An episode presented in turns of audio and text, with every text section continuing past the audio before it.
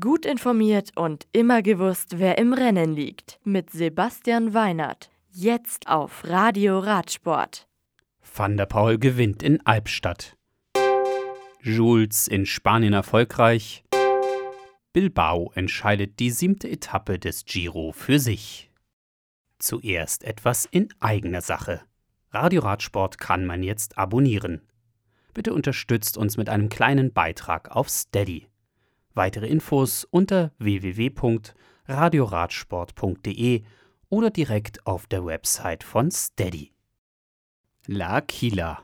Die siebte Etappe des Giro d'Italia über 185 Kilometer von Vasto nach La Quila geht mit einem Sieg für Pelle Bilbao von Astana zu Ende. Der Spanier verweist, nachdem er auf der schweren Etappe aus einer Ausreißergruppe weggefahren war, Tony Gallopin von Groupama FDJ und Davide Formulo von Bora Hansgrohe nach 4 Stunden und 6 Minuten Fahrzeit auf Platz 2 und 3. Valerio Conti bleibt mit einer Minute und 32 Sekunden Vorsprung auf den zweiten Rang in Rosa. Der beste Bergfahrer bleibt Giulio Ciccone. Das Punktetrikot bleibt bei Pascal Ackermann und auch bei der Wertung des besten Jungprofis fährt Giovanni Carboni weiterhin im weißen Trikot.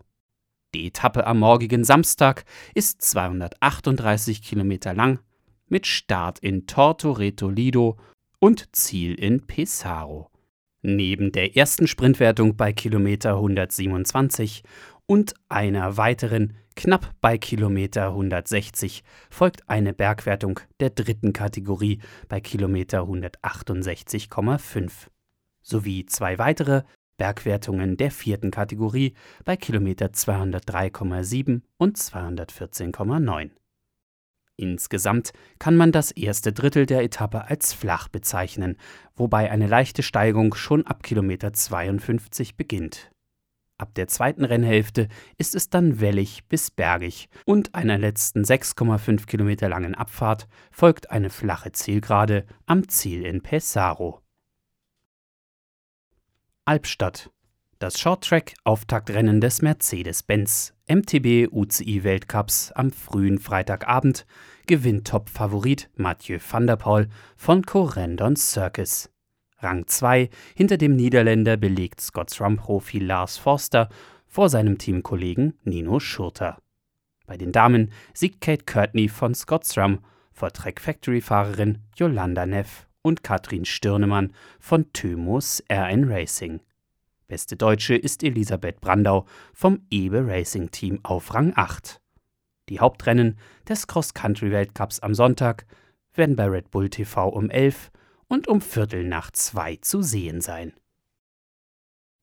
Carla Tayut Bei der Vuelta Aragon gewinnt Justin Jules von Wallonie-Brüssel die erste Etappe über 186 Kilometer von Andorra nach Carla Tayut.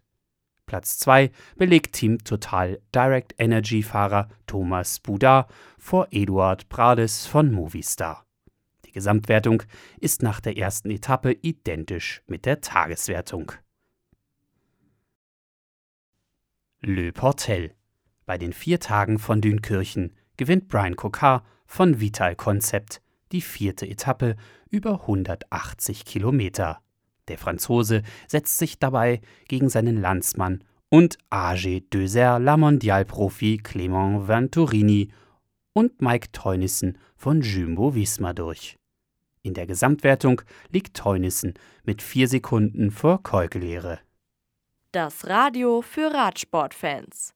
Im Web auf radioradsport.de